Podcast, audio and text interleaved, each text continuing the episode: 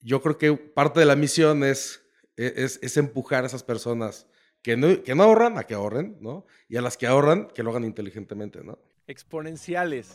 Hoy tenemos con nosotros a un experto en rentas, CEO de 100 ladrillos y una persona que ha trabajado toda su vida para democratizar el acceso a los ingresos pasivos. Hugo quiere enseñar a los demás a invertir de manera inteligente. Él y yo somos más parecidos de lo que creen. Él quiere que vivas de tus rentas y yo quiero que vivas de tus regalías. Un inmueble paga rentas, una pyme paga regalías. Por eso lo invitamos y por eso lo admiro tanto. En esta ocasión platicamos sobre ingresos pasivos, vivir de tus rentas, tendencias del mercado inmobiliario. Hugo Bloom nos dio consejos y herramientas para invertir mejor. Hablamos de paciencia y de largo plazo, hablamos de errores y de precios. Hablamos de opciones de inversión y de soluciones de inversión. Exponenciales, el momento ha llegado. Adentrémonos en el mundo de las rentas. Hugo Bloom, bienvenido. Exponenciales, manos a la obra.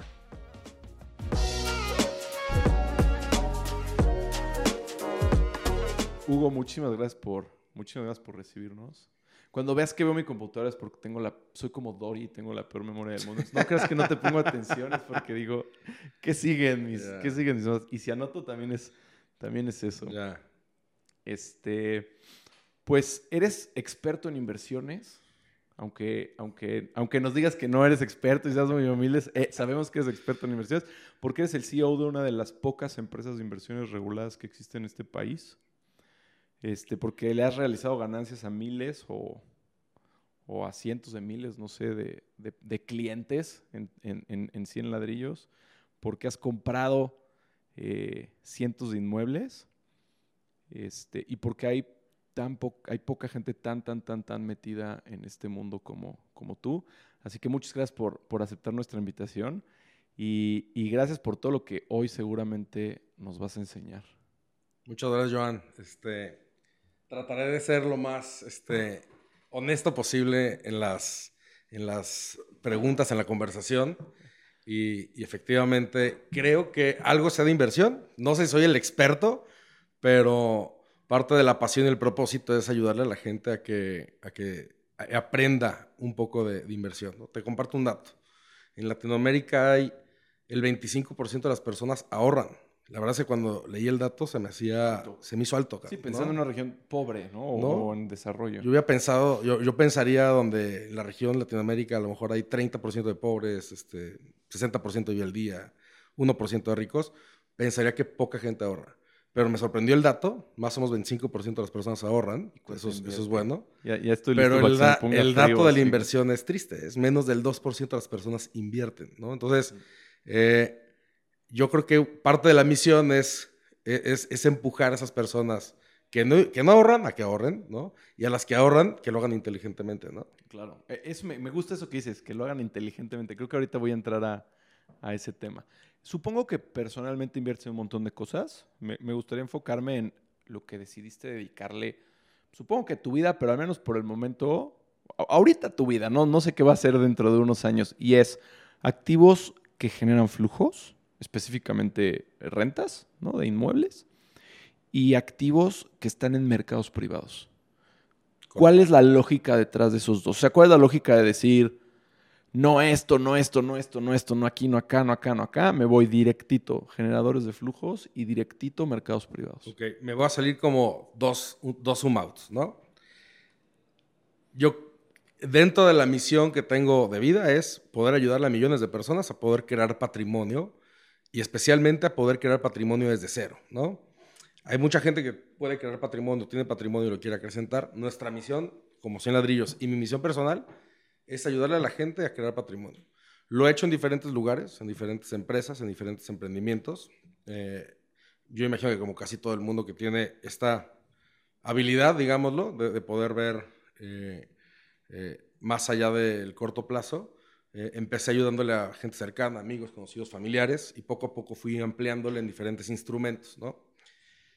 Entonces, primer paso es, yo creo que la misión es poder ayudarle a las millones de personas a crear patrimonio de cero. Y la segunda es, ¿con qué? Ahora sí, ese es el guay, ahora es cómo le ayudas. Yo creo que hay infinidad de instrumentos, eh, muchísimos muy buenos, ¿no?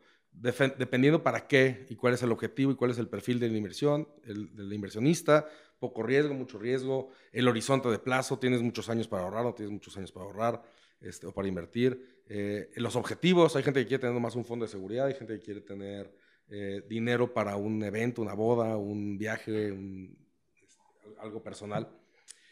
Entonces, dentro de todo lo que, dentro de todos los perfiles este, de inversión y horizontes y objetivos, a mí me encanta el asset inmobiliario. ¿no? ¿Por qué el asset inmobiliario? Y a lo mejor la plataforma que dirijo, que es 100 ladrillos, el pretexto hoy es el asset inmobiliario porque creemos que el asset inmobiliario ha ayudado a la gente a crear patrimonio, a crecer patrimonio y a proteger el patrimonio.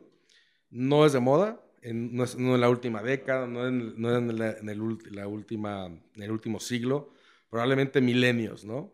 Y le ha ayudado a crear, crecer y proteger el patrimonio de la gente miles de años, en diferentes latitudes y en todos los contextos económicos, ¿no? En ciclos de recesión, en ciclos de abundancia. Este, creo que el activo inmobiliario tiene, tiene muchísimas este, ventajas, ¿no? Eh, en México nos burlamos que eh, vivir de las rentas o, tener el activo inmobiliario es el negocio de viejitas. Sin embargo, si haces este doble clic y escarbas, tiene muchísimos elementos muy financieros, de los más profundos que puedas imaginar, de por qué es resiliente, por qué te protege en todos los ciclos y tal, ¿no? Entonces, por eso me gustó. Pero en resumidas cuentas, nos gusta porque eh, te protege de las dos cosas que más quieres que te protejan, el presente y el futuro. El presente con flujos constantes, en nuestro caso mensuales, de la gente que paga renta, eh, flujos que lo más normal es que crezcan con el tiempo porque la renta va incrementando, entonces tiene el componente que te protege la inflación. en el corto plazo el flujo con inflación y por otro lado te protege el capital, el principal, lo que invertiste con el tema de la plusvalía eh, y la plusvalía no es nada más que cuánto va a valer esto en el tiempo, ¿no? Y hay muchas formas de calcularla. Eh, los, inmuebles tienden a, valer más porque, por muchas razones, ¿no? Son más convenientes, tienen un muy buen punto comercial, esa es la utilidad comercial, pero también por otras cosas más simples de entender, ¿no? Volver a construir un edificio en tres años va a ser más costoso que hoy, porque la tierra va a ser más costosa y porque los materiales de construcción van a costar más por la simple inflación. Y por lo tanto, los edificios ya construidos deben ser más caros. Deben de ser más caros, en ¿no? el momento en el que... Ya le metes muchas cosas, y son bien administrados, este, la veces que le das vuelta este, a los inquilinos, las adecuaciones, las mejoras. O sea, hay muchas cosas detrás que se pueden poner sofisticado. Pero eh, me gusta el, el, producto inmobiliario porque es fácil de entender las dos componentes más grandes de cómo ganas dinero. Uno es rento y gano, corto plazo, y puedo vender más caro de lo que me costó porque es más caro volver a reponer esos inmuebles, ¿no? Claro, claro. ¿Y por qué mercados privados? O sea, podrías... Eh, al rato voy a entrar más al tema de fibras, pero eh, podrías invertir en una, constructora eh, pública, puedes invertir en fibras, puedes invertir, ¿por qué privados? A ver, yo creo que de privados hay muchas cosas, ¿no? Puede haber empresas privadas, puede, ser, puede haber inmuebles privados y puede haber inmuebles o empresas públicas particularmente en México, creo que el nicho es el mercado público. Hay muy pocas empresas públicas y hay muchos, muy pocos y activos públicos, ¿no? Sí, un buen insight. El nicho es el público. Claro. El, el, grueso es, es, todo el activo que es privado, ¿no? Eh, entonces, por, por, por estrategia de tamaño de mercado, creo que hay muchísimos activos privados que son muy buenos que, tienen, que deberían de tener alguna forma, alguna salida de hacerse públicos, ¿no? Y hablando de los inmuebles, te platico eh, datos que alguna vez decimos, ¿no? El, el, asset, valuado el asset class más grande de este planeta son los, los bienes raíces, más o menos 400 trillones de dólares. Eh, como para que nos demos una idea, el oro, jamás minado, o sea, toda la vida minado, vale 6 trillones más o menos. Este, y todos, por ejemplo, todas las acciones, todas las este, bonos, todas esas cosas vale como 100 trillones, ¿no? 80, 100 trillones. O sea, es tres veces más. Pero de eso, solamente el 98, por, el 2% de esos, de esos activos inmobiliarios están en mercados públicos. Órale. O sea, el 98% de los activos están en mercados privados. y, aquí ya me voy a poner un poco más técnico y filosófico, ¿no? Pero todo ese, todo ese dinero que está enterrado en activos inmobiliarios deja de, deja, es dinero enterrado y deja de ser activo productivo, ¿no? Entonces, ¿qué pasaría? Y esto ya es una pregunta como, ¿qué pasaría si ganamos este juego, ¿no? ¿Qué pasaría si le permitimos a la gente desenterrar ese activo y ese valor que tiene en una casa, en un edificio, en un terreno, y, y sin venderlo, ¿no?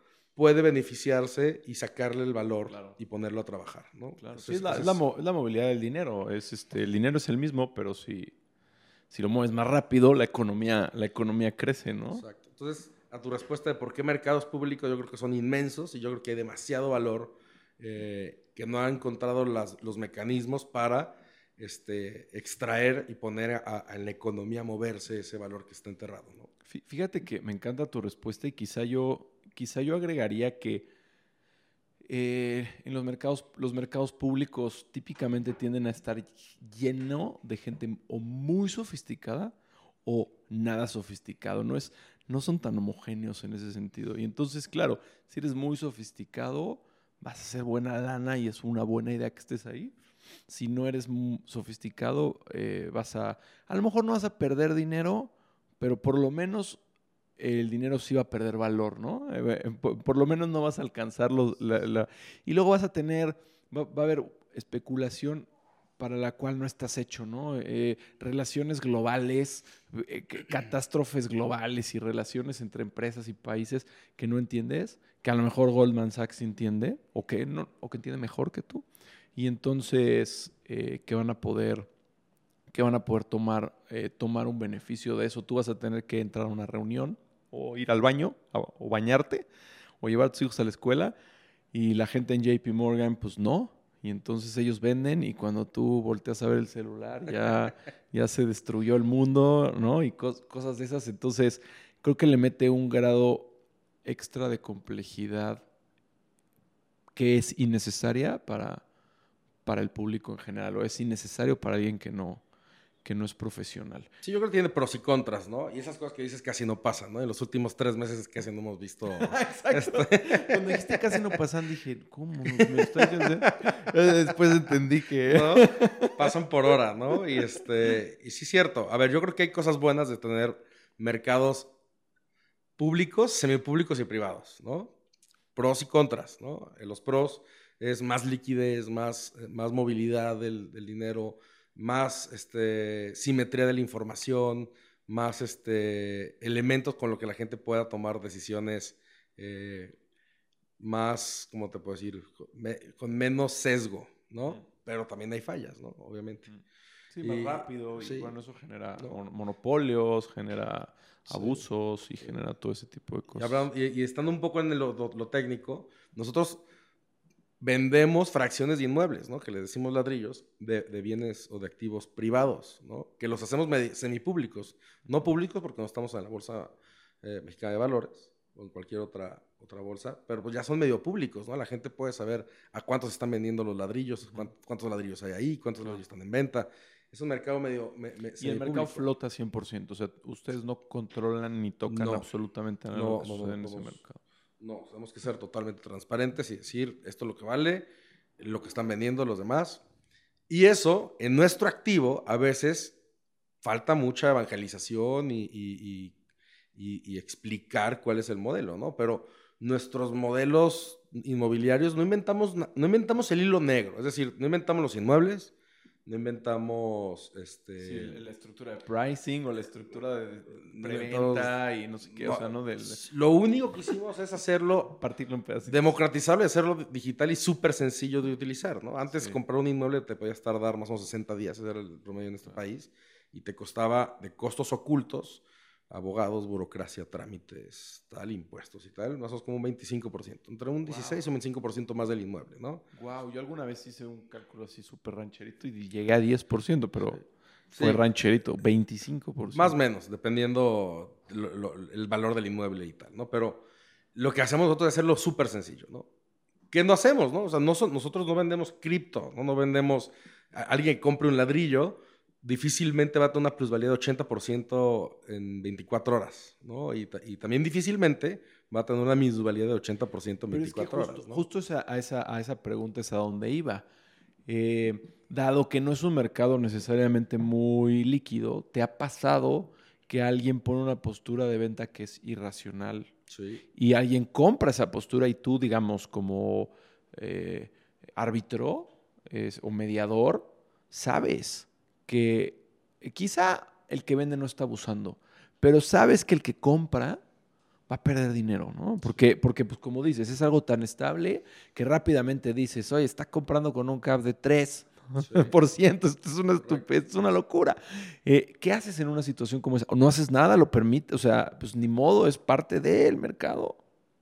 Híjole, son muchas respuestas, pero a ver, es parte del mercado, ¿no? Yo no puedo prevenir a alguien, yo no puedo detener a alguien de comprar lo que quiere comprar, ¿no?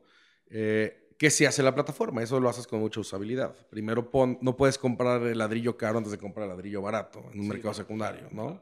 Eh, un order book. La realidad es que nos pasó muy al principio que sí la gente compró a precios irracionales, pero muy pocas operaciones, hace más o menos como 18 meses, 24 meses. Y luego eh, si era un concern, oye, ¿qué va a pasar? ¿Cómo le hacemos para poder mitigar esto? Hicimos algunas cosas, ¿no? Eh, o cómo le haces para que alguien no venda muy barato un ladrillo que le costó, o sea, cómo haces esos warnings, ¿no? Pero eso es, más bien como usabilidad de la plataforma. Y luego ves que el mercado no es tonto. Los mercados tienden a normalizarse, o sea, entienden la, teoría de, de juegos perfecto. el mercado tiene, tiene conocimiento. Y Claro que va a haber algunos picos que te, se, te salgan, pero, pero no, fíjate que el mercado la gente trata de, o la gente cree que, que, el retail investor es este, más tonto de lo que realmente es. Más bien yo diría, no es tonto, ¿no? Aprende muy rápido y... Sí, más bien le has puesto barreras de entrada y no le has permitido jugar con los grandes. Exacto, ¿no? Incluso la ley, ¿no? La ley, la ley con la que operamos te previene de la diversificación y tal, ¿no? O sea, como, como cuidando al, al público inversionista. Está bien, pero, pero el público no, el público inversionista aprende muy rápido y no es, no es tonto, ¿no? Oye, déjame dar dos, dos pasitos para atrás, porque hace rato hablaste de patrimonio. Y la palabra patrimonio creo que genera un poco de confusión. O sea, ¿cuál es la diferencia entre generar dinero, entre invertir y que crezca tu inversión y generar patrimonio?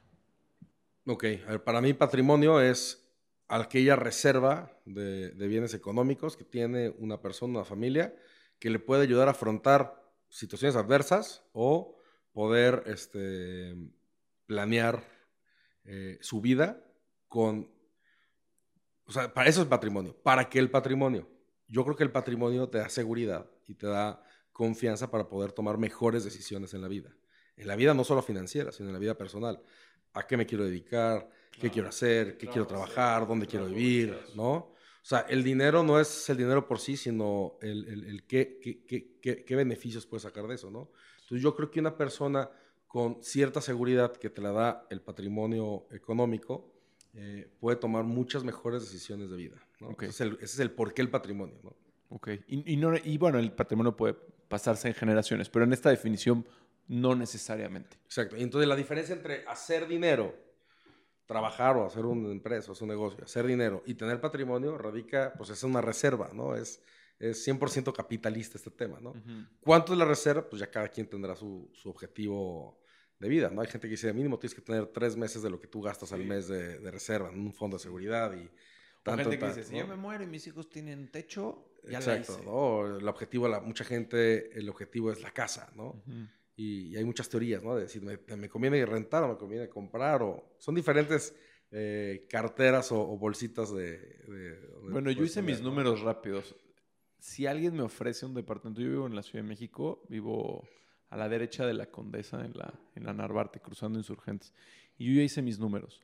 Si alguien me ofrece comprar un departamento, eh, en lugar de comprar el departamento, 100% me conviene meter el dinero a, hay un montón de cosas, pero bueno, en este caso lo meterías a 100 ladrillos y, y, y las rentas de los ladrillos pagarían mi renta en ese departamento que me están vendiendo y el mantenimiento y mi Netflix y el internet y agua y luz y me sobraría una lanotototota. Totalmente de acuerdo. Sí. Totalmente de acuerdo. Creo que esa es, eh, creo que es una creo que es una perspectiva que, que pocos tienen. Yo siempre trato de decirle, porque la gente me dice como, es que ve, compré un departamento y ya no pago renta. Mm, Sí, estoy de acuerdo, eso sucede, pero trata de separar a las, a las dos personas. Tú eres las dos, tú eres el que renta y el que invierte. Trata de separarlos. Uno renta y otro invierte. ¿Por qué tiene que ser en ese? Porque no, rentas por, Totalmente. inviertes por allá y rentas por allá. Porque tiene que ser el mismo inmueble. Totalmente Y cuando lo separas.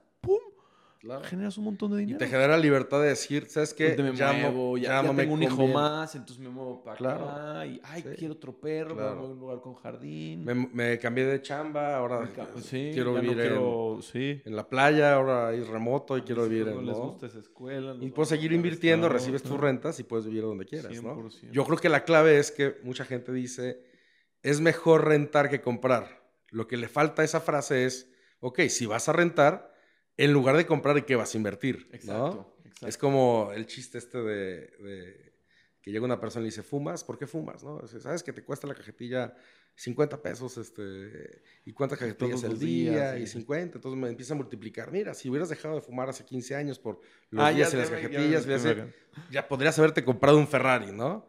Y voltea al otro y le dice, le dice, ¿tú fumas? ¿Y No, claro que no. Dice? ¿Y dónde está tu Ferrari, cabrón? Exactamente, O sea, exactamente. E- Es el tema, o sea, no lo haces, pero. ¿qué sí haces, no? Exactamente. Yo creo que la clave es invertir en lo que sea, que le entiendas y, y que sea una inversión y no solamente un ahorro, ¿no? Que Claro. el dinero eventualmente trabaje. Escuché un, vi un video tuyo en donde, en donde dices algo que me hizo clic muy cabrón. Y es que los bienes inmuebles son tan aspiracionales que la gente ni siquiera se pone en la cabeza comprar un bien inmueble, ¿no? Eh, porque, y entonces, claro, tienen 25 mil pesos o 10 mil pesos o me da lo mismo cuánto y entonces dicen, ¿qué me puedo comprar con 10 mil pesos? Encuentran estas cosas que les da placer y que les da satisfacción inmediata porque no saben que hoy existen plataformas como 100 ladrillos o plataformas como Play Business en donde pueden comprar activos que les, que les generan inversión. Este, y tú dijiste, ahora ya puedes aspirar a, un DEPA.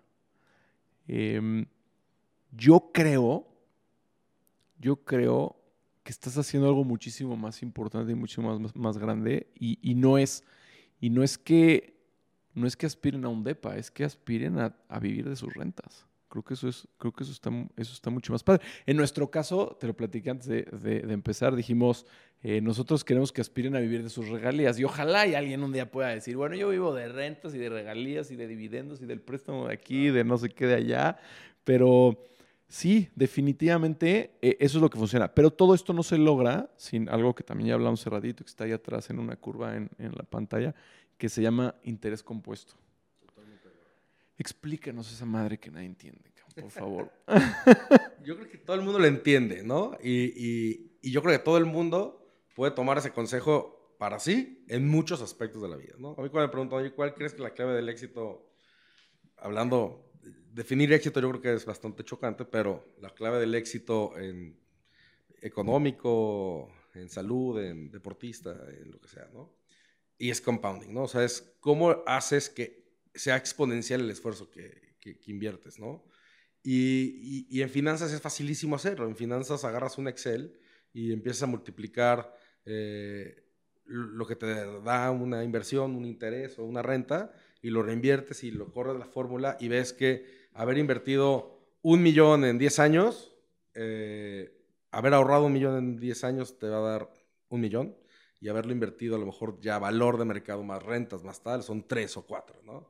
Y no te das cuenta en el corto plazo hasta que ves el- el- la bola de nieve cómo, cómo creció. Y eso es en todo, ¿eh? Yo Y creo que... hasta lo ves. Lo peor es que cuando te das cuenta es como medio re- retrospectiva. Nunca lo ves hacia adelante, siempre dices, si hubiera, hubiera empezado, hecho, ¿no? esto sería. Entonces, y eso, ese es el tema, ¿no? O sea, el Excel es muy fácil de verlo, pero el Excel se vuelve realidad. O sea, el tema es que tienes que tener un hábito. Alguna vez leí que dice que la clave para, para lograr esas, esas, esas cosas que quieres no es en fijar metas, sino en, fija- en fijar hábitos, ¿no?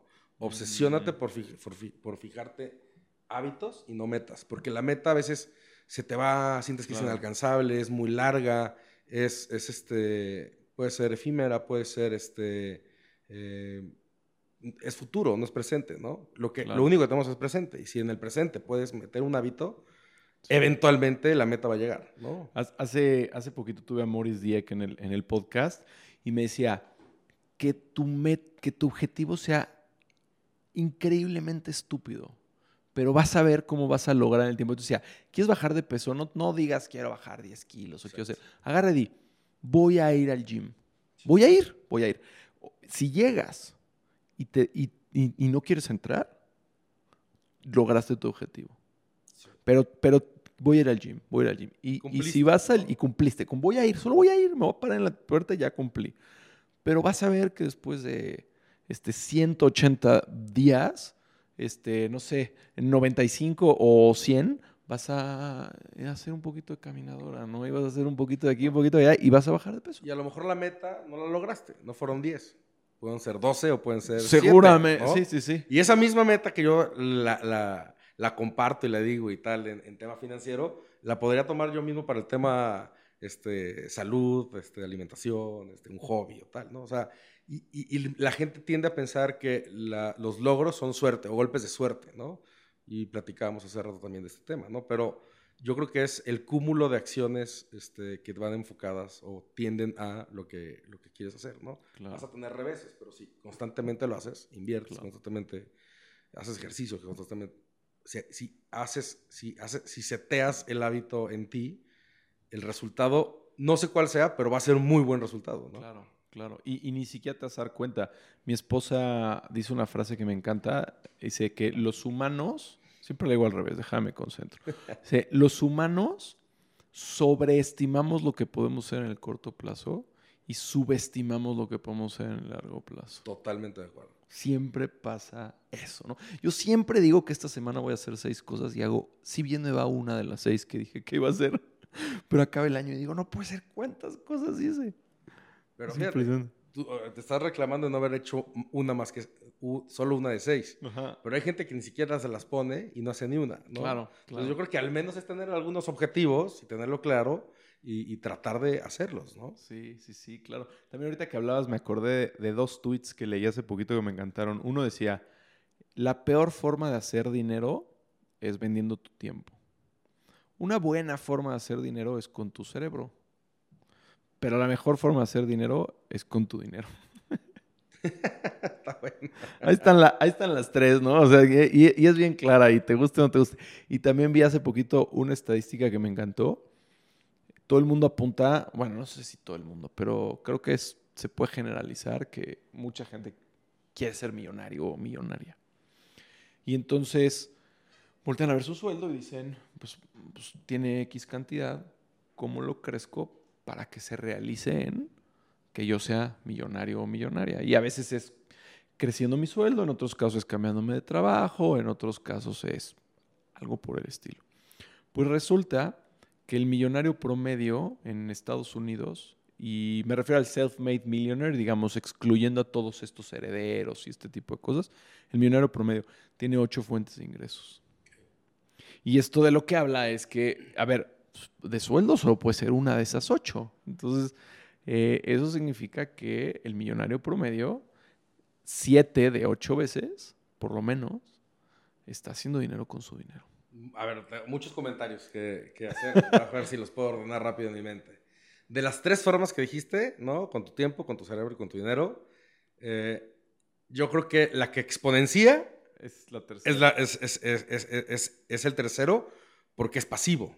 Claro. ¿No? Pero para llegar a ese, solamente dependes de dos. Solamente lo puedes hacer con tu cerebro, con tu trabajo, con, tu, tiempo. Sí, como que es una escalerita, una pirámide. ¿no? O sea, si ya lo tienes claro, decís, oye, qué padre tener dinero para poder hacer más dinero. Sí, pero dime cómo, cómo llego a tener esa cantidad para hacerlo. Entonces, ese es el primero. Entonces, yo creo que nos reduce el, el, el, juego a dos, ¿no? No tengo dinero. Si tuviera dinero, pues me voy a la tercera. Y a lo mejor cuando ya lo tienes, puedes hacer ocho fuentes de, diversificación de ingresos. Pero cuando tienes dos, es con tu cerebro o con tu, o con tu, o con tu trabajo, no lo sé. O sea, a lo mejor puede ser muy bueno este, creando cosas, ingeniero, investigador científico, y creas una fórmula y te ganas mucha lana. Y a lo mejor ese es tu camino, o tu camino es más este operativo y tienes que trabajar. No importa la que sea. Yo creo que lo que tienes que hacer, ese es mi punto de vista, es enfocarte y trabajar y hacerlo primero, reservar una parte siempre al, al ahorro, ¿no?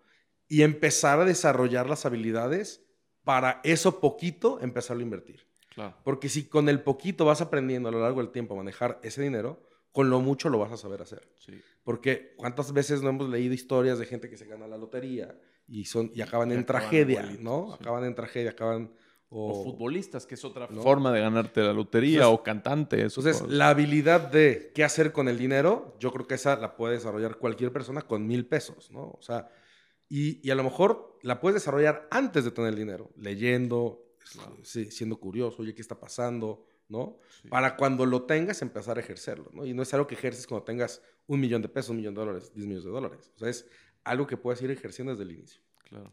Por otro lado, hay otra frase que dice, este, eh, concentration to, eh, to get rich, ¿no? Diversification for staying rich, ¿no? Ah, ok. O sea, y ese es otro tema, ¿no? O sea, yo creo que esos, ocho, esos millones que tienen ocho fuentes de empleo, ocho fuentes de Ya- ya diver- ingresos, ya ya, diversificaron. están diversificando porque... A lo mejor son ocho, pero empezaron con una que ya no Exacto. existe. A lo mejor su primera ya no está dentro de esas ocho, o sus Ex- primeras cinco ya no Exacto, están adentro ¿no? de esas ocho. Entonces, en, en- en- en el juego de la creación del patrimonio, ¿no? cuando estás empezando a crear, yo creo que la concentración es muy buena, ¿no? La concentración es muy buena y ya que lo logras, Diversificar. diversifica para mantenerte. Dice, dice, solamente te tienes que hacer rico una vez en la vida. Claro. ¿no? solamente una vez. Es- Estás tocando todos los puntos que quiero tocar, que- así de los que quiero entrar Ah. más adelante de, de- de cabeza. Y luego ahora el tema de la concentración. ¿Qué es lo, ¿Cuál es el activo que tienes tú hoy, tu tiempo y tu persona, no? Pues concéntrate en eso, ¿no? Mucha gente luego me dice, uy, no, es que comprar este, un ladrillo o invertir en yo te presto y tal y que te dé el 10, 12, 15% es poquitito, ¿no?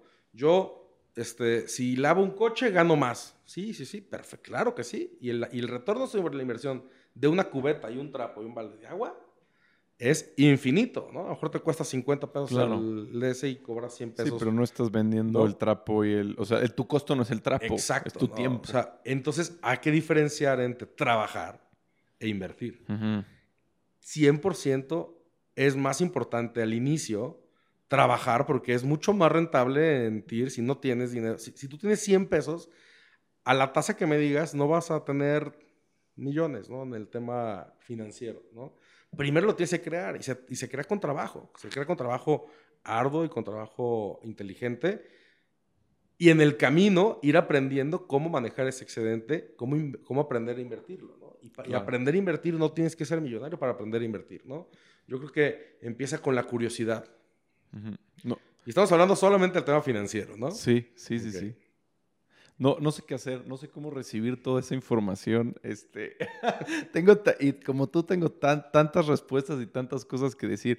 Eh, yo, yo lo, lo que dijiste del trapo me encantó y yo un poco como lo defino, honestamente, es eh, la no sé si es la diferencia entre público y privado, pero yo digo, a ver, si tú eres Carlos Slim o el hijo de Carlos Slim, ¿cuál es tu chamba? ¿Multiplicar por 10 tu trabajo o mantener, o sea, o mantener el dinero en el tiempo? O sea, lo único que hay que hacer es mantener el valor de esta cosa.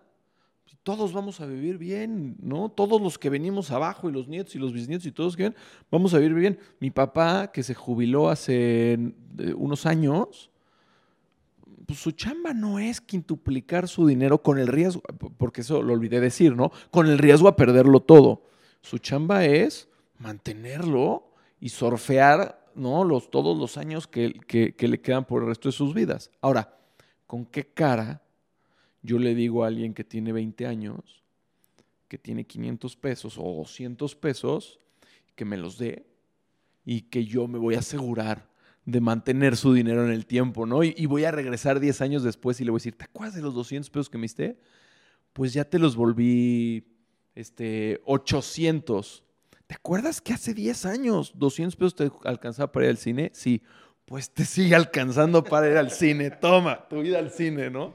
¿Con qué cara le digo eso a alguien de 27 años? Entonces, eh, o, o de 21 años o lo que sea. Entonces, definitivamente hay que entender eh, en qué momento de, en qué momento, en qué situación estás. Si estás en una situación en donde hay que generar riqueza o en una situación en donde hay que mantenerla. Y mi respuesta a por qué estás en los mercados privados es porque yo creo que ahorita la población mexicana necesita una solución de generación de riqueza, no una solución para mantener su patrimonio. Ahora, si mi papá viene y me dice, oye, Joan, ¿tú en qué inviertes y qué me recomiendas? Mi respuesta es muy sencilla. Papá, yo estoy tratando de generar riqueza, tú deberías de tratar de mantenerla.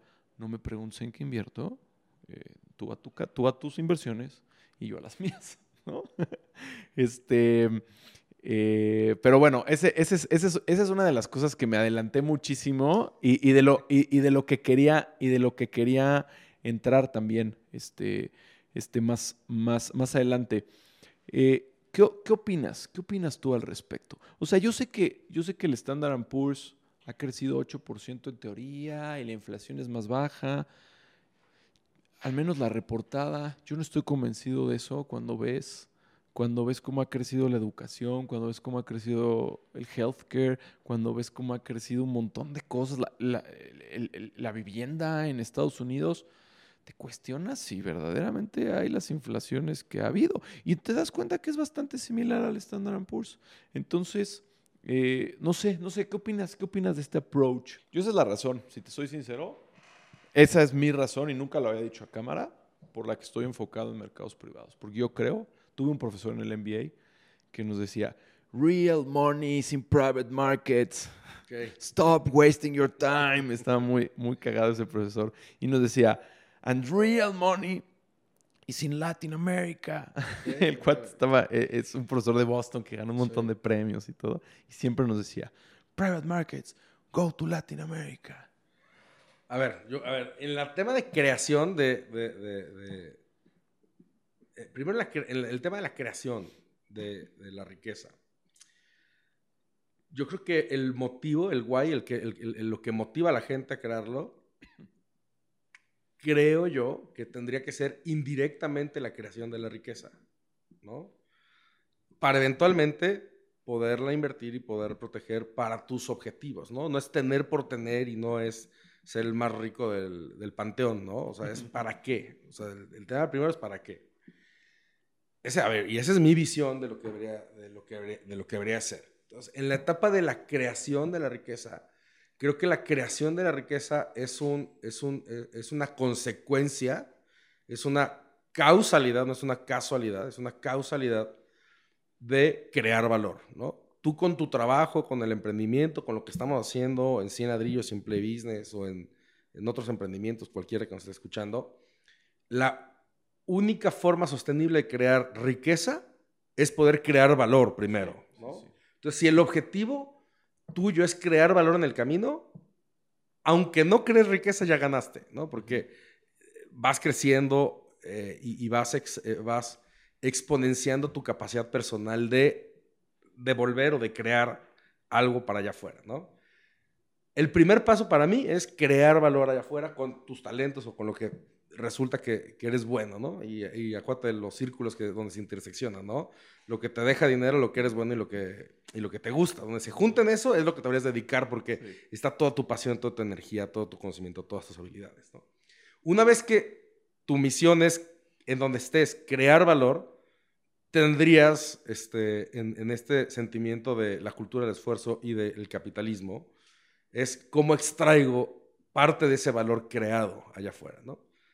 A mí en lo personal me gusta creer que primero creas valor, luego extraes valor, ¿no? Trabajando o emprendiendo. Y una vez que extraes valor, tú tienes la decisión de, te lo consumes, extraíste, extrajiste, es parte de la extracción de valor se hace dinero, con un sueldo, con utilidades, con lo que sea, y puedes gastártelo, puedes invertirlo, ¿no? Entonces, a la hora, de la, a la hora del tema de la, de la inversión, es cómo protegerlo, cómo, cómo, cómo conservarlo. Y ahí es donde empieza el tema de cuáles son también tus intereses, tus objetivos, si realmente quieres vivir del ingreso pasivo o eventualmente lo quieres gastar o quieres heredarlo, quieres tal, ¿no? Entonces yo creo que sería como ese approach mío de, para crear primero, para, para crear riqueza, primero tenemos que generar valor, ¿no? Y independientemente de la riqueza que creas, si en el camino creaste valor, la satisfacción personal va a ser muy alta. Claro. Y, el, y, el, y, el, y la consecuencia va a ser el dinero. ¿no? Y una vez que lo tienes, en el camino tienes que aprender a... Yo creo que todo el mundo deberíamos tener una educación formal, ¿no? En, en colegios o en instituciones, y además de la informal en la familia, de hablar del dinero, de hablar de, de, de casos buenos, casos malos, Sí. eh, formas de cómo invertirlo y tal, ¿no? Sí. Sí, justo hace poquito tenía un experto aquí que hablaba de, es que tú no sabes, este cuate ha investigado y ha dedicado gran parte de su vida eh, a un poco como la relación entre el dinero y los sentimientos. Y entonces me decía, es que tú no tienes una idea, o sea, tú crees que todo el mundo siente lo mismo que tú cuando hablas de dinero. Pero hay gente que le da ansiedad, gente que le da alegría, gente que le recuerda a sus papás madreándose Sí. por dinero, gente que le recuerda que su papá cuando había dinero se iba de peda y se ponía hasta la madre. Sí.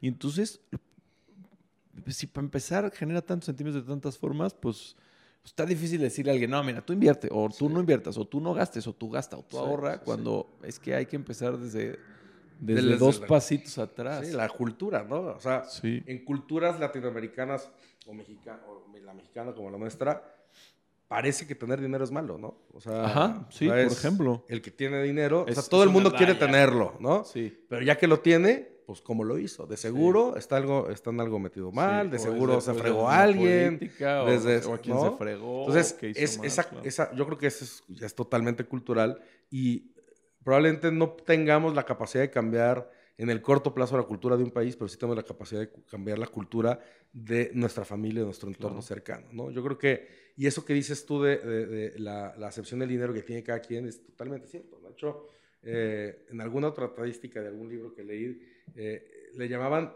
la relación del dinero, ¿no? ¿Cuál es tu relación del dinero? Ujú. Y dice que la gran mayoría de las personas tiene una, una, una mala relación eh, o una relación este, Dis- dis- disfuncional. disfuncional con el dinero. ¿no? Y claro, eso es porque o genera mucha ansiedad, o porque no lo tienes, o porque eh, lo tienes y dices este, se va a perder, o porque se peleaban por él, o por todo lo que tú dices, ¿no? ¿no? Entonces yo creo que, y eso ya es más filosófico, ¿no? Pero, pero es, yo creo que la, se vale hacernos la pregunta, ¿para qué? ¿Para qué? ¿Y cuánto es, no? O sea, porque también es, yo creo que lo más importante es saber cuánto es suficiente, ¿no? Cuánto es suficiente y, y para qué lo quieres, ¿no? Claro, sí, sí, sí, sin duda. Ha- Hace rato to- tocaste una palabra de, la que, de las que más me gusta hablar, po- porque usaste la palabra opción. Yo honestamente no creo que 100 ladrillos sea una opción. Yo honestamente creo que 100 ladrillos es una solución. Eh, y lo digo porque hace, no sé, 10 años la gente no tenía opciones, ni opciones ni soluciones. Entonces yo quería invertir. Personalmente yo eh, comenzamos Play Business porque yo me acerqué a una casa de bolsa, la que me recomendaron, y me mandaron a volar cuando me dijeron, cuando les dije cuánto dinero traía, que eran unos cuantos meses de mi sueldo de becario en una empresa internacional. Eh, y luego dije, bueno, pero a lo mejor mi banco me, hace, mm, me vende un pagaré bancario y tampoco, y CETES directo no existía, y entonces ahí fue cuando se me empezó a meter el gusanito. Hoy existen opciones, opciones de retail Sí. investing, eh, opciones de acciones, opciones de cryptocurrencies, opciones de todo. Existen plataformas que te cobran cada vez que ejerces tu, op- tu opción de comprar o de vender. Y el incentivo de estas eh, empresas no es que hagas dinero, el incentivo de estas empresas es que ejerzas tu opción de comprar y vender y entonces eh, te despiertan a las 3 de la mañana porque se cayó el mercado para que vendas, eh, que deberías de comprar cuando se cae el mercado, ¿no? Y luego este, te despiertan porque subió el mercado para que compres cuando deberías de vender. Entonces lo- lo- el incentivo está medio, medio al revés y te ponen margen para que entres y salgas más rápido. Y bueno, ya todas las cosas que tú ya sabes. E- En algunos casos te dicen que es gratis cuando realmente no es gratis. En, en- en otros casos, nadie te incentiva, nadie te dice, oye, te voy a pagar un... Bueno, hay una plataforma que sí, eh, que te dice, te voy a pagar, eh, te voy a cobrar por el dinero que tienes conmigo no por el número de transacciones, porque yo lo que quiero es que no transacciones, yo lo que quiero es que tengas dinero estacionado ahí sin, sin hacer nada. Me, me parece ese approach este, bastante correcto. Y luego además todo lo que ya hablamos está demostradísimo, los retail investors hacen ocho veces menos dinero que un ETF, que un ETF promedio, eh, la gente cree que es experta, no es experta, etcétera, etcétera. Cuando tú hablas con una familia importante en el mundo, y bueno, yo he hablado con algunas en México, pero en el mundo sucede, tú le dices a, la, tú le dices a alguien, oye, tú heredaste 50 millones de dólares, ¿tú inviertes? Sí, claro, por supuesto que invierto. ¿Y en qué inviertes? ¿Cómo sabes en qué invertir? ¿En cuándo compras? ¿Cuándo vendes? Dicen, ah, no, no, no, no. O sea, yo tengo un grupo de expertos que invierten por mí. Yo tengo la opción de inversión, yo tengo una solución de inversión. Oye, yo quiero recomiéndame a tus expertos. Ah, pues sí, se llama JP Morgan, ahí me atienden en el piso 180 en Nueva York. Em, eh, ¿cuándo, ¿Cuándo decidiste que 100 ladrillos iba a ser una solución de inversión y que iba a ser todo por el inversionista? Y que ustedes iban a asumir todos esos costos que asumen y que ahorita vamos a hablar de esos costos, ¿no? Pero que, iban a asumir todos esos costos y todas esas responsabilidades y para que la gente genere riqueza, ¿no? Para que la gente tenga la opción de generar riqueza y pierda dinero en la mayor parte de las, mayor parte de las situaciones. ¿Cuál fue la lógica? ¿Por qué deciden hacer una solución y no una opción? A pesar de que pareciera que una solución es mucho más caro y complicado. Eh, y cuál es, o sea, y hasta dónde llega esa solución, hasta dónde llega ese, ese compromiso. Evidentemente no garantizan rendimientos, pero, pero hay un compromiso, o sea, hay una serie de trabajadores, hay una estructura donde hay un compromiso para que sea una solución de inversión. ¿Cómo, cómo fue esa lógica? Yo creo que hay como dos historias que convergen, ¿no? Una es por qué real estate y otra es el contexto de, de qué fue lo que, las habilidades que, que fui y fuimos como, como grupo desarrollando a, que llegamos a por qué es, por qué dentro del problema que queremos resolver, por qué creemos que esta es la forma de resolverlo, ¿no? Que, es la, que, es la, solución a la que llegamos, ¿no? Pero en el, en el tema de, de, de, de, por qué tratar de irnos al retail investor, o sea, esa es la primera, o sea, ¿por qué, por qué decidiste irte por las piedritas y ir de a poquito eh, si pudiste haberte ido a, hacer fondos, fondo, un, fondo privado, un REIT, una fibra, un, un fondo de, inversión privada, ¿no? Y me lo preguntaron muchas veces en un proceso de levantamiento de capital, ¿no? O sea, es que no me, o sea, me decían, no me, me gusta todo, me gusta tu background, me gusta lo que has hecho, me gusta la capacidad de conocimiento que tienes del mercado, me gusta. Lo que no me gusta es que, te quieras ir miles de inversionistas. Por, por las piedritas. O sea, alguna vez un dueño de una fibra me dijo, tienes un Ferrari y te quieres meter un empedrado, ¿no? Entonces, eh, mi respuesta, y claro que te, al principio, porque tú, tratas de, de, de, hacer realidad la visión que traes, y claro que hay momentos en los que cuestionas, o sea, oye, esta es la mejor solución, esta es eh, para lo que quiero, para, para hacer, por ejemplo, dinero, este es el camino más fácil, y las respuestas muchas de las veces eran no, o sea, no, no estás agarrando la, la solución sencilla, es convencer un mercado. No está regulado, no existe la regulación, métete con reguladores. Este... Hoy que llegué me dijiste, oye, ¿y tú cómo convences inversionistas? Y te dije, no, pues eso es lo que te quería preguntar yo a ti.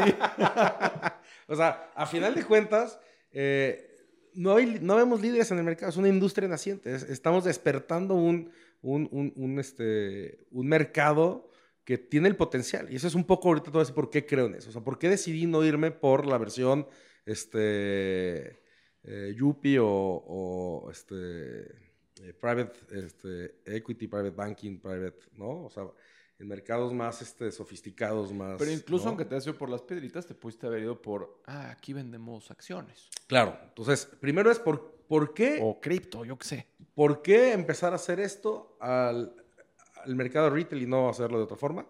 Y la otra es por qué el tema de los inmuebles, ¿no? Los inmuebles creo que ya lo platicamos alguna vez creo que es un activo que ayuda. Bueno, pero fibras también puedes estar, te puedes sí, certificados de fibras. Y ahí es un, es un tema de, de, cómo es la solución, ¿no? En México la penetración bursátil es bajísima, ¿no? Yo creo que GBM ha hecho un buen trabajo.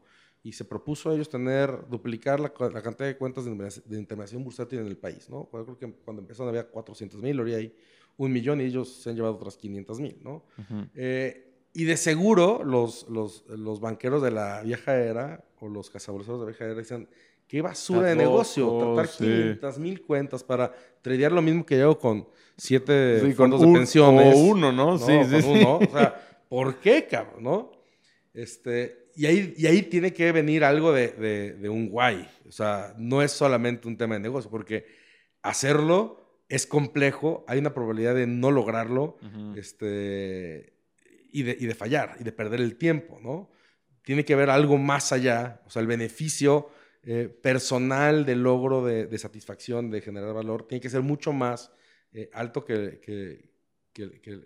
la posibilidad de la pérdida, ¿no? Entonces, decido irme por, eh, decido no irme por el tema privado, o, o- o poco, sino de muchos, y decido irme por el tema de inmobiliario por varias razones. Una es el tema de, de- de la solidez del activo inmobiliario que da y que hace que no sea estas fluctuaciones que le pudiera hacer perder a las personas que Pero apenas están confiando. Y entonces venden cuando no Exacto. Y... Entonces era, ¿qué podemos ofrecerle al retail investor eh, que creemos que es un gran activo y que no hay forma de, o sea, no hay forma de perder o, o más o menos 5%, pero no todo el capital, o sea, Claro, claro. ¿qué activo le podemos dar? Entonces, la clave del activo y luego cosas personales como en la primera vez que nosotros tratamos de comprar un activo fue un camino súper tortuoso, requieres demasiado conocimiento, requieres un ticket de acceso alto, requieres conocimientos técnicos, legales, de administración, o sea, hay muchas cosas. Entonces, por eso nos fuimos. Yo, ese es por un lado. Por otro lado, yo creo que el, el- el- viene una era, o sea, el, el- el 2020, lo que queda 2000, de los 20 y el y 2030 se va a llamar la era del retail investor, ¿no? O sea, y lo vimos con, con, con lo que pasó con GameStop y con todos estos este, meme stocks que pasaron el año, que, que sucedió el año pasado, y hay una serie o una serie de varios capítulos como documental que se llama The GameStop Saga, que se los recomiendo, está en Netflix, Ah. este, y ver cómo el mundo está cambiando, o sea, la tecnología está conectando y, y estamos aprendiendo a cómo utilizarla, ¿no? Para bien y para mal. Pero yo creo que viene una era muy, muy buena donde el público inversionista, el grueso de la población, que además es el grueso, si lo sumas, es quien, de- quien, quien socialmente debería tomar decisiones, quien, de- quien, quien económicamente es poderoso, va a tomar las decisiones. Antes no las tomaban, ¿no? Antes no había la ventanilla para tomar las decisiones y las tomaban muy pocos, ¿no? Y, y esta nueva era, estoy totalmente seguro que va a, a, a- a hacer de escuchar al retail investor, ¿no? Entonces, va a costar trabajo, sí. Nos no, tú y yo estamos tocando, picando piedra para ver cómo convencer a ese, a ese retail investor en México que, que no es tan sofisticado. A lo mejor si estuviéramos en Estados Unidos donde el, no sé, 70% de las personas tienen una cuenta de integración bursátil, aquí yo creo que no llega ni al 2% de la población económic- económicamente todo activa, ¿no? Extra putri que es el crecimiento que hemos tenido en los últimos Exacto. años. Entonces, eh, yo sí creo que. eh, y, y- y no me malentiendas, no, no soy socialista, ¿no? Pero sí creo en este capitalismo social, ¿no?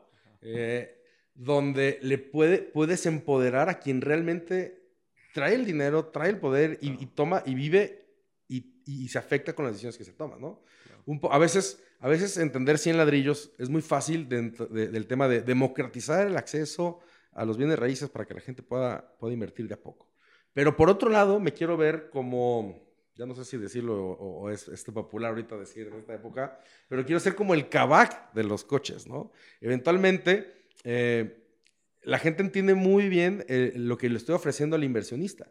Pero por otro lado, hoy los grandes inmuebles de este país, que Sí, están en mercados privados, Sí. que es el- como empezó la plática, los detentan tres instituciones. O sea, los, los fondos... eh, Bueno, en algunos casos es peor porque lo compran en privado y luego lo venden en una fibra. El mismo administrador de la fibra que tiene otra cosa Sí. por abajo Que- y hace ahí, bueno, o sea, hay no, cosas es, chistosas. no es el chiste de esto, pero, pero sí, hay cosas Pero raras hay que luego y lo termina teniendo Totalmente. una fibra a un Sí. extra Pero- price, a un premium pero hoy- que no. Pero hoy las joyas inmobiliarias de este país las tienen o las fibras, o los UHNs, o los fondos privados, ¿no? ¿Qué es lo que quisiera?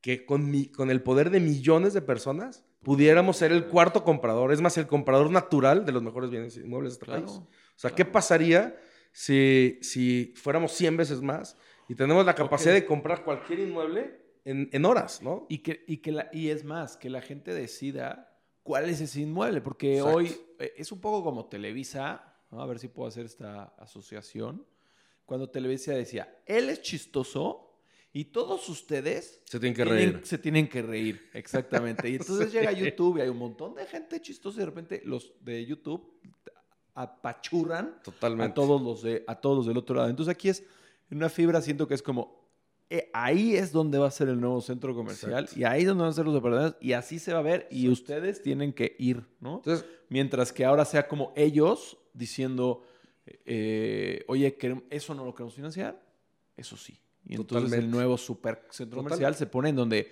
queremos, no en donde nos dicen Sí. que tiene que ser. Y entonces imagínate el poder del otro lado, seríamos el comprador más importante de este país, pero no en manos de una persona, sino en, en- manos de millones de personas que se benefician.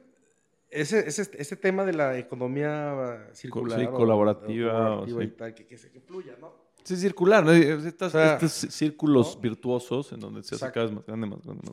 Y, y ya por último, nos dimos cuenta cuando, cuando lanzamos 100 ladrillos, se llama 100 ladrillos porque antes lanzamos antes de que hubiera la ley fintech. Claro, y en 90, bueno, ¿No? noven- 99, 99, debe haber ¿no? el artículo 8 del tal. Y si llamamos 100 ladrillos porque no podíamos hacer ofertas a más de 100 personas. Bueno, dijiste, ¿no? si, si, si nosotros somos el primero, Sí. hacemos a 99. 99, ¿no? Al final la comisión no le gustó, ¿no? Lo que hacíamos. Era completamente legal lo que hacíamos, pero, pero qué bueno al final que cambiamos, ¿no? Y, y ya no era 100 partes un inmueble, se divide en partes. Ya vamos a ver en mil, diez mil, cien mil partes. Eh, pero seguía siendo no, no seguía siendo tan, tan democrático, ¿no? O sea, un, un ladrillo de 400 mil pesos, pues tampoco es democratizar el, el acceso. En vez de 40 millones, ok, 400 mil tampoco. Sí, Eh, medio como que democratizar la diversificación, pero sí, no pero, el acceso. ¿no? Entonces ya cuando tengamos esta licencia y podemos hacer mil, diez mil, cien mil ladrillos, se, se democratiza. Pero empezamos a hacer como focus, eh, focus groups o, o- o análisis de, nuestro, de nuestra gente de, de- de inversionista. Y lo que, lo que al principio nuestra misión o nuestro sueño era democratizar la tendencia de los bienes raíces, hoy ya no hablamos de democratizar la tendencia de los bienes raíces, ¿no? Nos dimos cuenta que la gente nos está utilizando porque era la única plataforma en la que ellos podían empezar a crear patrimonio de cero, ¿no? Es que democratizar es para tus inversionistas. Este, Le estás diciendo a tu inversionista un objetivo, pero el cliente no quiere que le digas el objetivo del inversionista. Dime mi el objetivo de yo como cliente. Entonces nos dimos cuenta que la gente no nos está utilizando porque dentro de las opciones, y vuelvo a tu punto, darle la opción inmobiliaria, no. Era la solución de crear patrimonio. Entonces ahí nos cambió el chip durísimo y se alinea con, con- con el objetivo porque queremos hacer que la gente, queremos ser la plataforma número uno de creación patrimonial de este país Ujú, y eventualmente Latinoamérica, ¿no? ujú. No queremos ser la mejor plataforma de crowdfunding inmobiliario. No creemos No, que... no, O sea, si somos, la, si somos la mejor plataforma de creación patrimonial de Latinoamérica, a través de bienes raíces seremos la mejor plataforma de, de Sí. inmuebles. Pero nuestro objetivo no es ser la mejor plataforma de Yo- crowdfunding yo quiero ser el inmobiliario. fondo de pensiones más grande de Latinoamérica. Exacto, ¿no? O sea, ¿no? yo quiero ser el que le pague a 50 millones de viejitos Exacto. su retiro. Exactamente, ¿no? O sea, estamos en el Eso mismo quiero. canal. Oye, pues estás en, en este mercado en esto. Bueno, sí, y mañana estaré en otra cosa. Pero yo quiero que el viejito diga. Totalmente. eh, Qué padre "Ay, que hay yo opciones. en una ¿no? empresa hace 20 Porque- años. Porque antes no había opciones. Hoy la gente con, no sé, 10 mil pesos podría invertir no solo en diferentes ladrillos y propiedades, podría invertir en las 25 plataformas de fondo colectivo, más en más en CETES, más en este, bolsa, más en... Pues es que es ¿no? peligroso porque si no sabes nada, pues ¿en qué inviertes? O sea, yo me pongo en los zapatos de alguien que está empezando o está aprendiendo. ¿En qué invierto? Pues ¿qué conozco? A ver, Disney acaba de sacar una película que está buenísima. Netflix lo veo todos los días. Apple, este, aspiro a tener un iPhone, ¿no? Y entonces invierto en todo eso y de repente, ¡buah! todo lo que está pasando ahorita. Mi vecino me convenció de que Bitcoin es el futuro y yo no sé, pero la verdad es que es, es un cuate muy inteligente y entonces, no sé, no sé, yo, yo sigo sin estar convencido de que lo que necesitamos son opciones. Yo, yo creo que, creo que necesitamos soluciones. Ahora, tenemos que vivir en un país libre en donde tú puedas hacer lo que se te antoje. Y si se, lo que se te antoja es perder tu dinero en un casino o en la bolsa de valores, eso debe de poder estar permitido. Sí, exacto, no, no vamos a entrar a, esas, a ese tipo de cosas. Pero yo como plataforma creo que lo correcto es crear una solución, no, no, no crear, no crear una opción. O sea, yo quiero decirle a alguien, como dije hace rato, no puedo garantizarte un retorno, pero estoy haciendo absolutamente todo lo que está en mi poder para crearte un retorno. Todos mis futures en la plataforma son para crearte un, un retorno. Todos mis empleados son para crearte un retorno. Todo, mi, todo lo que hago es para crearte un retorno. No es para convencerte de que compres y vendas. Totalmente de acuerdo. Totalmente de acuerdo. Estamos en la misma línea, ¿no? O sea, es poderle este, dar una solución, ¿no? Y saber que no es, no es, no es, no es, a, corto plazo, ¿no? Creo que somos las únicas dos plataformas en México, creo, a lo mejor hay, una, hay más por ahí, que hacemos ingresos pasivos. Eh, yo, hace poquito alguien en Play Business dijo algo que me encantó. Dice, mira, es como invertir en una gallina o invertir en un cerdito. El cerdito pues lo alimentas y cuesta y cuesta y cuesta y cuesta y llega un día en el que lo vendes o bueno, lo matas y te lo comes y ya te empachas porque además son grandes. Y la gallina, pues, pues todos los días, todos los días puedes desayunar y todos los días puedes desayunar.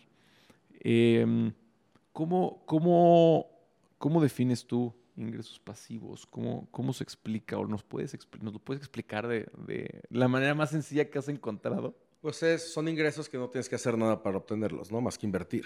¿Y por qué si son logrables? O, o bueno, ¿son logrables? Sí, pues claro. O sea, no son, no son como, no son un unicornio. no.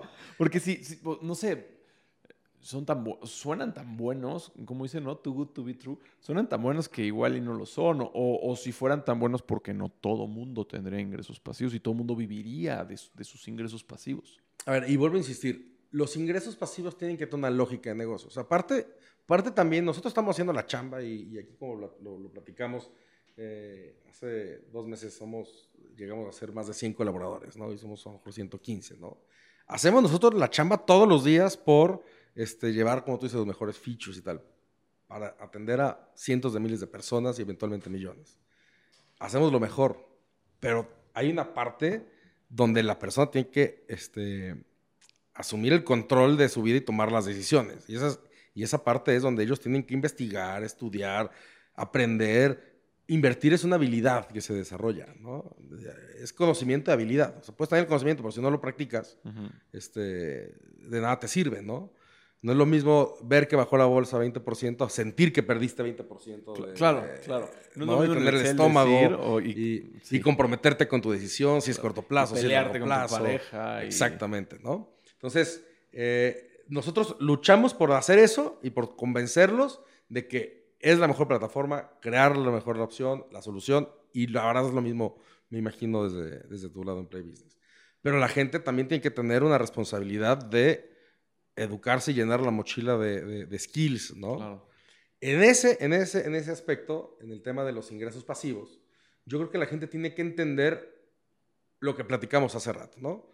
La diferencia entre trabajar y ganar dinero e invertir y ganar dinero. ¿no? Yo creo que ganar dinero invirtiendo tienes que entender por qué la gente te puede pagar lo que te puede pagar. ¿no? ¿Por qué si invierto, en, yo te presto, la gente paga el 15%, entonces ahí me cae el 14%? ¿no? ¿Por qué si en Play Business invierto y la gente eh, invirtiendo en una empresa y la gente va a pagar regalías por lo que venda? ¿no? O sea, tiene que, tener, tiene que entender qué hay detrás ¿no? y que no es mágico. Entonces mucha gente, no sé si te pasa a ti, puede decir, uy, qué poquito, ¿no? Qué sí. poquito es. O sea, Sí, cuando la gente, pesos mejor me los gastaba. cuando la ¿no? gente pide crédito, lo que le cobres es mucho y cuando, Sí. le, y cuando le, le vas a dar lo que le des es poco, ¿no? Pero tienen que entender que no hay magia, o sea, no hay magia atrás de hacer el, el- el negocio, ¿no?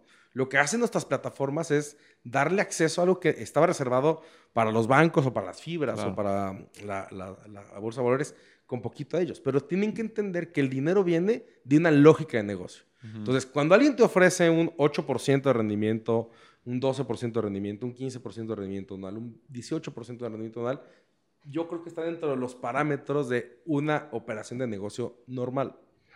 cuando la gente te ofrece rendimientos del 5% mensual, 60% anual, hay algo atrás que puede ser no sostenible, ¿no? Entonces, muchas veces la gente, por eso, por eso empiezo con, eh, por eso quiero ahondar, ahondar en este tema, porque la gente tiene que tener responsabilidad también de entender en qué está invirtiendo, ¿no? Entonces, claro que existen ingresos pasivos, pero lo que tienes que entender es cuál es la fuente, cuál es el activo subyacente, el negocio que está entregando esos rendimientos y por qué te están compartiendo lo que estás compartiendo.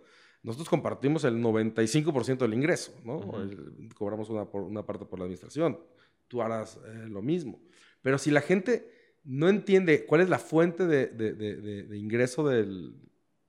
Es muy fácil que la, que la engañen, ¿no? Entonces, claro que existen ingresos pasivos, pero tienen que entender que vienen de un negocio en, en mainstream, ¿no? Claro, No, no están en, en el metaverso y no están en, no se crea el dinero, ¿no? claro. O sea, ¿cómo yo pago renta? Pues porque el Oxxo, el... Sí, el- vende y- Paga, y paga sí. una renta, ¿no? Y, y tal. Entonces esa renta es la que le, le cae.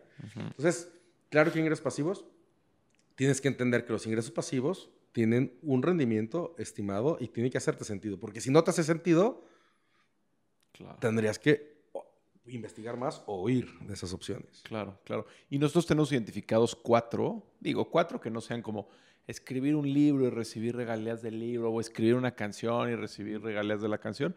Eh, eh, y tenemos identificado, si vives de un bien inmueble, pues vives de tus rentas.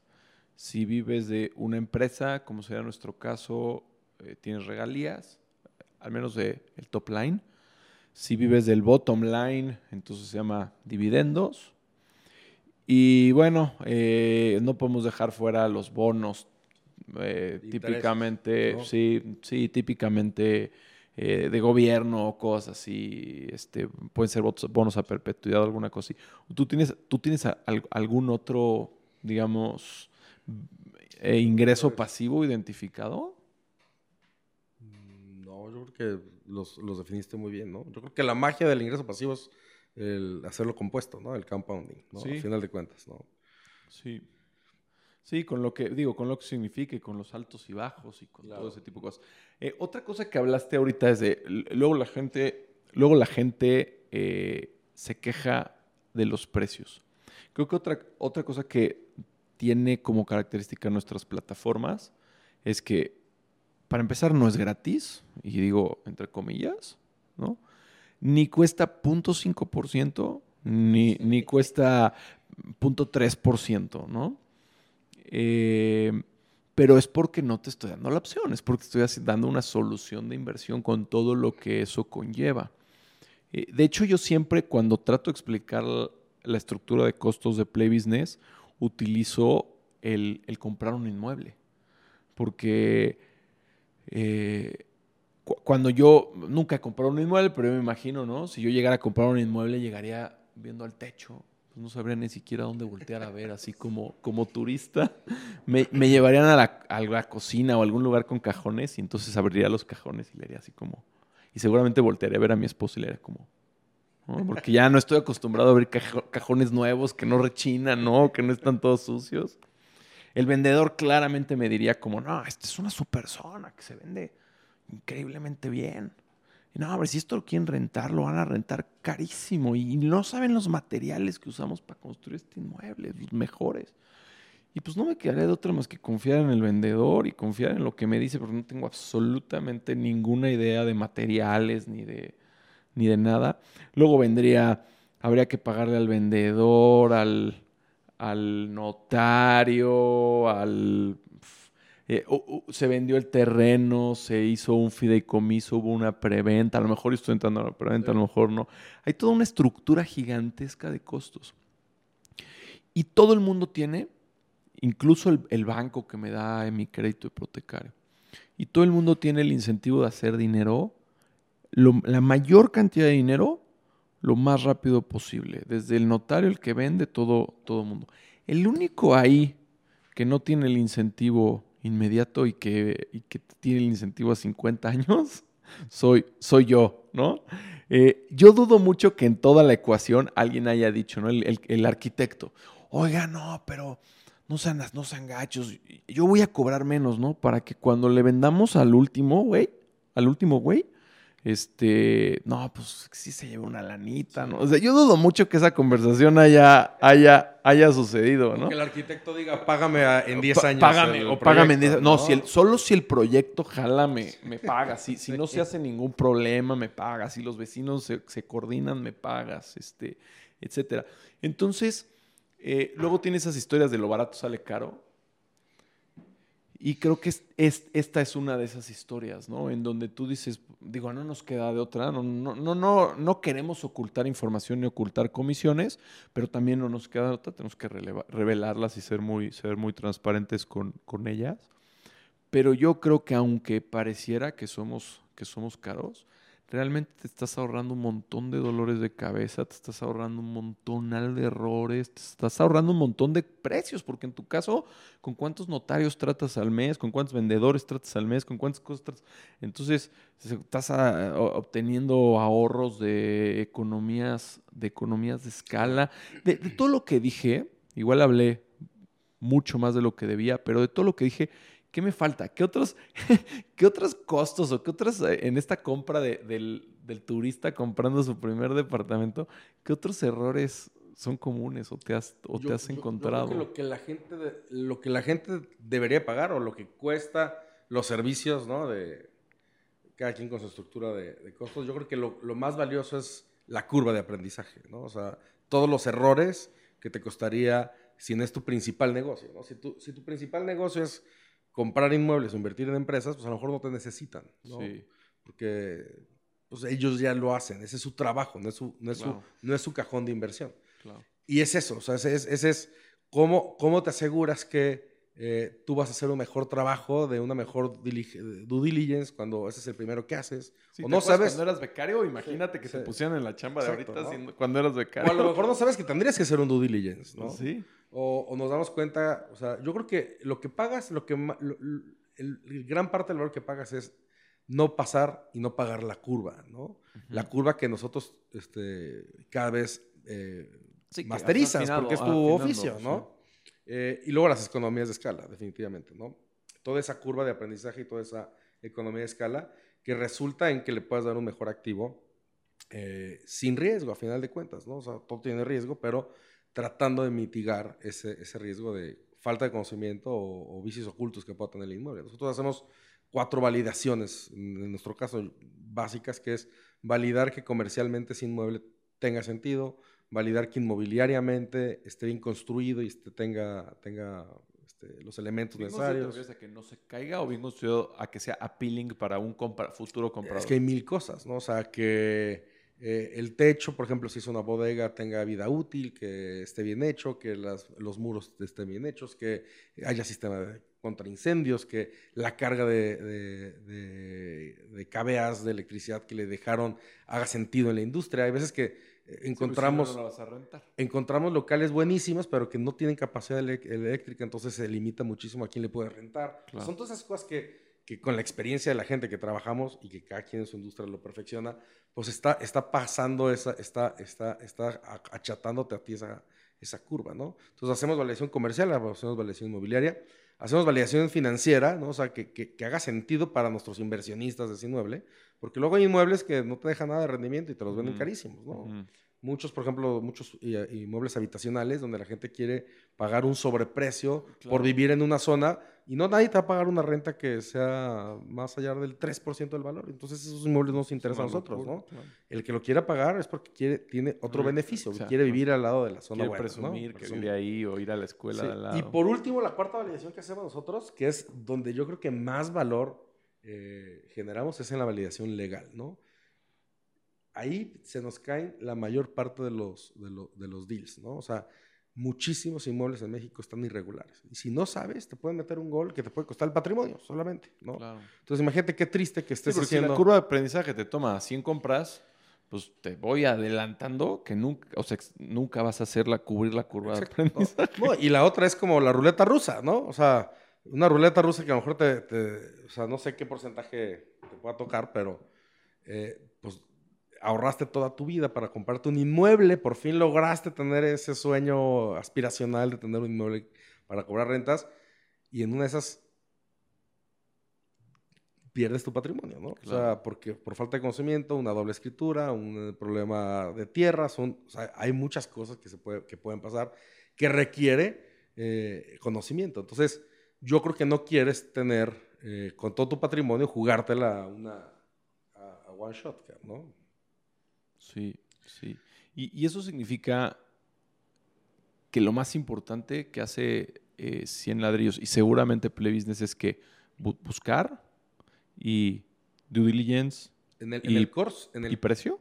en el core es esas cuatro cosas que te dije, ¿no? O sea, que comercialmente sea un buen inmueble, que inmobiliariamente tenga sentido y esté bien construido, que eh, financieramente sea un buen negocio y que jurídicamente no tenga ningún problema. Pe- Pero bueno, si todo eso lo englobáramos como, Seguridad. como due diligence. Seguridad y eh, rentabilidad. ¿no? Seguridad y rentabilidad, Sí. que es como lo que la gente quiere. O sea, y muchas veces la gente da por sentada la seguridad, ¿no? Pero. Y, no la presumimos. Eso es lo mínimo que tenemos que dar, ¿no? Sí. Y te platicaba hace rato. O sea, a final de cuentas, nosotros somos plataformas reputacionales. O sea, tenemos, tenemos cientos de miles Y, de y clientes a quien industrias darle. reputacionales. Porque si tú la reputacionales, ¿no? riegas, me duele a mí. ¿no? Y, y- y bueno, por eso creamos la FICO. Claro, por eso es importante tener jugadores serios, ¿no? Que sepan lo que están haciendo, porque estamos yendo a un...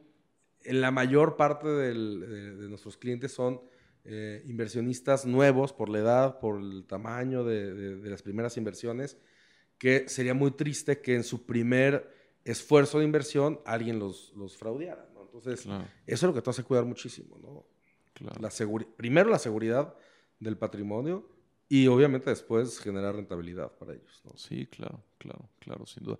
Tengo dos mil temas más que me gustaría hablar, pero voy a ir a, voy a ir este, concluyendo Va, porque perfecto. sí, esto, esto se está alargando y me podría quedar yo aquí todo, toda la vida. Em, ¿Qué podemos hacer? ¿Qué podemos hacer por, por ti y por, y por 100 ladrillos desde el podcast de Decisiones Exponenciales? ¿Los podemos seguir? Eh, ¿Podemos hacer algo? ¿Ir a un evento? ¿Comprar algo? ¿Seguir a alguien? Claro que sí, yo creo que... ¿Cómo nos ayudamos? A ver, yo creo que la, la principal ayuda y, y lo, que, lo que siempre se, se agradece, se enaltece es este esfuerzo por tratar de evangelizar cada quien desde su trinchera eh, este tema de creación eh, patrimonial o inversión, ayudarle a la gente a culturizar, a desmitificar las cosas y, a- y- y sobre todo darle ese empujón, ¿no? No sabemos qué nos bombardea en tema de publicidad y no sabemos qué es lo que nos hace dar ese, ese empujón. Yo creo que este, este tema de podcast, entrevistas, eh, diálogos, tal, ayuda a ese, a, ese, a ese convencimiento colectivo eventual Sí. de, de- de una buena opción, sobre todo, ¿no? De algo que, que- que gen- les va a generar valor, ¿no? Entonces yo creo que eso ya es un, eso es un avance y claro que sí, pues hay que, hay que hacer a lo mejor algunas colaboraciones, algunos clips que puedan salir de esto, este, compartirlos y, y definitivamente en algún evento en el que estemos, que patrocinemos o que nos inviten, que creamos que pueda hacer sinergia con, con tu comunidad, perfectamente bienvenidos, ¿no? Yo creo Hombre, que eso es lo muchas- primero. Muchas, muchas gracias. Este, eh, ¿dónde, dónde los, ¿Dónde los seguimos? Eh, ¿en ¿Dónde invertimos? ¿Cuál, cuál es el monto mínimo? 100ladrillos.com, este, 100ladrillos.com, montos mínimos desde 1200 pesos. En las redes sociales, arroba 100 ladrillos, creo que en todas, ¿no? Este, y, y nada, la- eh, tenemos, tenemos algo que nos han criticado mucho, eh, que a pesar de que toda la transacción es 100% en línea y que somos una startup de tecnología este, que queremos crecer exponencialmente, hoy estamos viviendo los efectos de ¿Dónde están estrategias no, expo- no, no escalables para Ah. escalar, ¿no? Hoy tenemos un equipo de 65 personas eh, en, el, en el área comercial Wow. eh, que les pueden asesorar. Hoy podemos decirle que atendemos personalmente al 100% de los inversionistas para entender hoy que es el primer Wow. esfuerzo. Eventualmente, a ver, el 100% de las transacciones suceden en línea, eh, pero hoy que sí tenemos esta capacidad de atender al 100% de sus clientes, a más de 20 mil personas, tienen asignado a un asesor que les puede eh, guiar tanto en la parte técnica como en la parte de objetivo, como en la parte eh, financiera. Entonces, pueden acercarse pueden crear su cuenta y los buscamos o pueden WhatsApp, o sea, Y si crean cuenta, us- ustedes buscan directamente. Definitivamente los buscamos, pero no es necesario tener cuenta para este pedir informes, ¿no? Claro. Y, y no hay nada, nada se pierde con preguntar, ¿no? Yo creo Sí. que eh, invito a la gente que, que tenga inquietud a que no solamente tenga inquietud, sino que tome acción, ¿no? Yo creo que el primer paso es tener la inquietud, buscar, pero si no tomas acción, de nada te sirve, ¿no? O sea, es- hay demasiado análisis que te paraliza. Sí. Pues ya- lo saben, vi- vivir de tus rentas sí se puede. Eso, eso lo hace, ay, güey, eso lo hace, eso lo hace Hugo y lo hace muy bien. Vivir de tus dividendos. Exacto, de vivir, de, tus- vivir de regalías también se puede. este, ojalá y podamos hacer más cosas y podamos hacer más cosas juntos. Me, me dio muchísimo gusto hablar con alguien que, que casi era como escuchar mi cerebro, con alguien que, que piensa casi como yo y que tiene más o menos las mismas ideas y que ha llegado a las mismas conclusiones. Eh, Hugo, todos tenemos el mismo sueldo, que es 24 horas al día. Hoy nos diste lo único que no te podemos devolver y lo más valioso que tenemos. Y por eso te estamos infinitamente agradecidos. Igualmente, y de ahí de vuelta para todos el equipo que está aquí con nosotros, ¿no? Sí, sí, Ah. sí, a todo, a todo mundo, a todo, el- a todo el equipo que Y el que nos está a oyendo, ¿no? Porque tomó la a decisión de nos escucharnos, están- ¿no? Sí, a todos nuestros exponenciales. Gracias por, por, por haberse conectado. Sigan así en ladrillos, sigan a nosotros, eh, denle like, compartan todo lo que, todo lo que ya se saben y nos vemos en la próxima. Muchas Comenten, gracias. tienen hate. Sí, este, comenten, todo. tienen hate, todo y, y los vemos en la próxima. Gracias por conectarse.